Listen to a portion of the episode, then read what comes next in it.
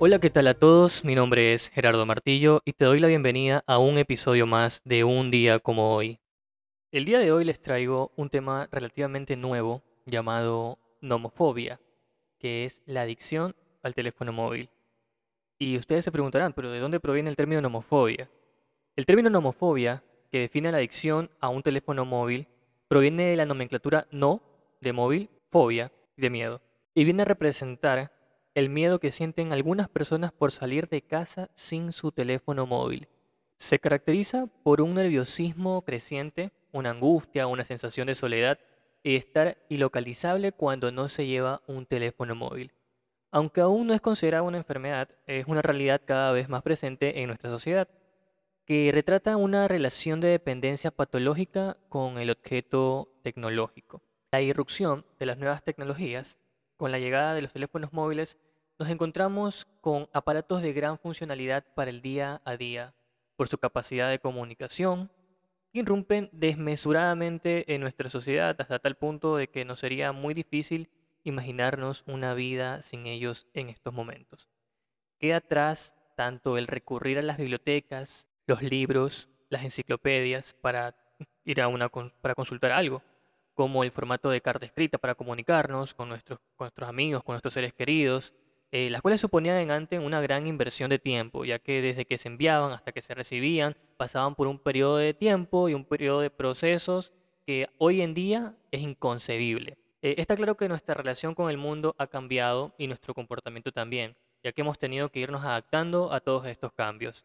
Eh, y como ya hemos visto, cualquier comportamiento reforzante puede provocar una adicción tenga o no sustancias químicas. El uso de estos smartphones puede ser muy gratificante y reforzante, pero un uso inadecuado de ellos podría desembocar una adicción.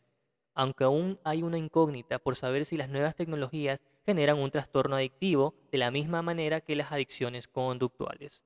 En lo que sí hay que estar de acuerdo es que en los smartphones se, se crearon con un fin de uso adaptativo pero en muchas ocasiones derivan de un uso adictivo, aquel uso que la persona hace de forma abusiva provocando una consecuencia negativa en su vida.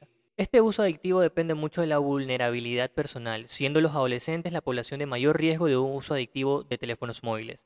La adolescencia es la etapa en la que se comienza a, en la que se comienza a formar nuestro autoconcepto, de tal manera que no tenemos muy definidos nuestros valores, nuestras creencias ni nuestra personalidad. Y justamente es la etapa donde nos identificamos con los otros, con nuestros costaños, eh, pasamos más tiempo en los grupos y las redes sociales, las aplicaciones de redes sociales es el principal objeto dentro de estos teléfonos móviles para que nos generen tal adicción. Somos vulnerables, tenemos la necesidad de establecer un grupo social de iguales con los, con los que nos desarrollamos en armonía. Ya no preguntamos a nuestros padres si podemos o no podemos hacer una u otra cosa, si tenemos alguna duda sobre algún tema, etcétera, eh, nuestro punto de referencia comienza a ser nuestro grupo social, que puede ejercer cierta presión en nuestras decisiones. Por eso es tan importante que en la adolescencia tengamos la aprobación de los demás. Las modas juegan un papel importante en la adolescencia también. Como ya he mencionado antes, los adolescentes necesitan sentirse parte de un grupo de iguales para formar su autoconcepto. En muchas ocasiones, este sentimiento de integridad depende de las modas, es decir, de si tiene o no el último videojuego, el último pantalón o en este caso el último teléfono móvil. La adquisición de los smartphones cada vez es a una edad más temprana, generando mayor vulnerabilidad a las personas para desarrollar esta adicción. Un poco de las características de las personas con homofobia o adicción al teléfono móvil es que a diferencia de las personas que usan el móvil de manera adecuada cabe destacar ciertos comportamientos de aquellos que desarrollan homofobia es el tiempo invertido. Las personas adictas a los smartphones pasan prácticamente todo el día apegados a su teléfono móvil.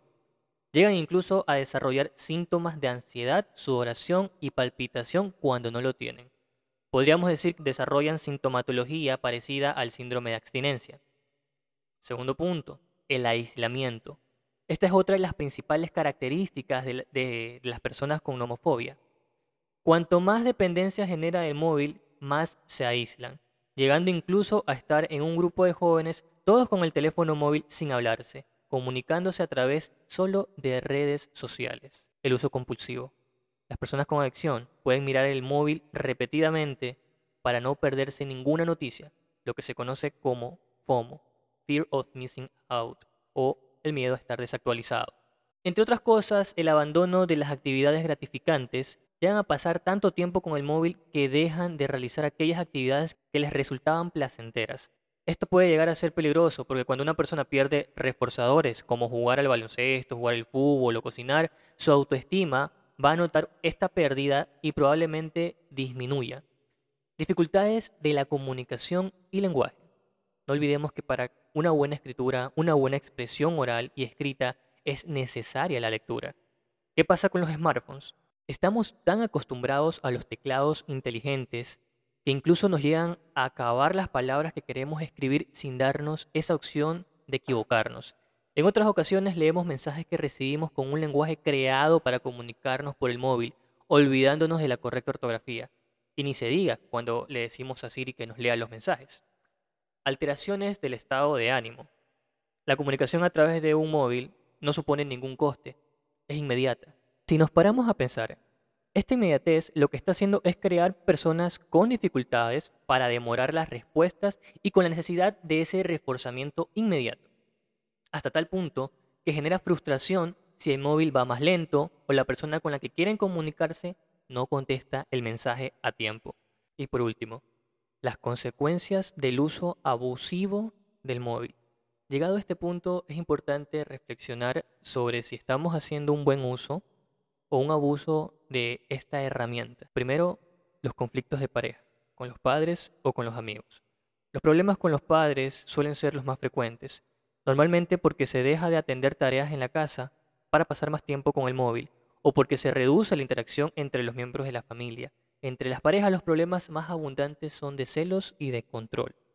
El bajo rendimiento escolar en el caso de los adolescentes hay una disminución en su rendimiento escolar porque se invierte más tiempo en el teléfono móvil que en la educación.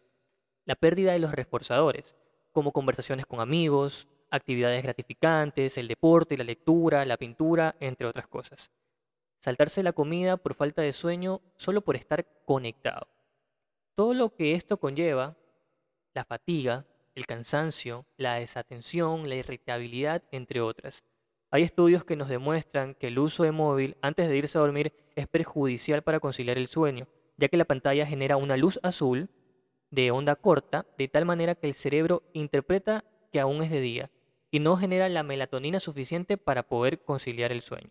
Como lo había mencionado antes, el aislamiento. Normalmente el aislamiento afecta más a los adolescentes. Además de todo lo anterior, también puede llegar a darse trastornos de depresión, ansiedad, estrés falta de intimidad y seguridad. En conclusión, me gustaría acabar este podcast concluyendo que las nuevas tecnologías como el Internet o los smartphones son herramientas de las que el ser humano goza para ampliar nuestro conocimiento, nuestras comunicaciones, tener una herramienta de soporte. Aún habiéndose creado con fines adaptativos, un mal uso de esto puede llevarnos a serios problemas en nuestra vida, tanto profesional como personal. Debemos de tener conciencia de las señales que nos pueden llegar eh, a estar causando este tipo de adicción a los smartphones. Probablemente muchos de nosotros sintamos ese malestar, aunque sea pequeño. Cuando no tenemos nuestro teléfono móvil encima o cuando se nos ha olvidado en la casa, eh, yo les propongo a ustedes que durante un día se contabilice el número de veces que se mira la pantalla de su teléfono sin ningún fin. Los adolescentes son el colectivo más vulnerable para desarrollar esta adicción, particularmente la nomofobia debido a la etapa evolutiva del desarrollo en la que se encuentran, pero también a la accesibilidad de estas. Recordemos que las nuevas formas tecnológicas no deberían aportar mejoras en la calidad de vida, deberían hacernos ganar en flexibilidad y en muchas otras cosas. En ocasiones, sin embargo, cada vez que invaden nuestros momentos de descanso y ocio, restando libertad al individuo, que vive con la sensación de tener que estar permanentemente conectado y disponible. Acabamos estando muy conectados y poco comunicados.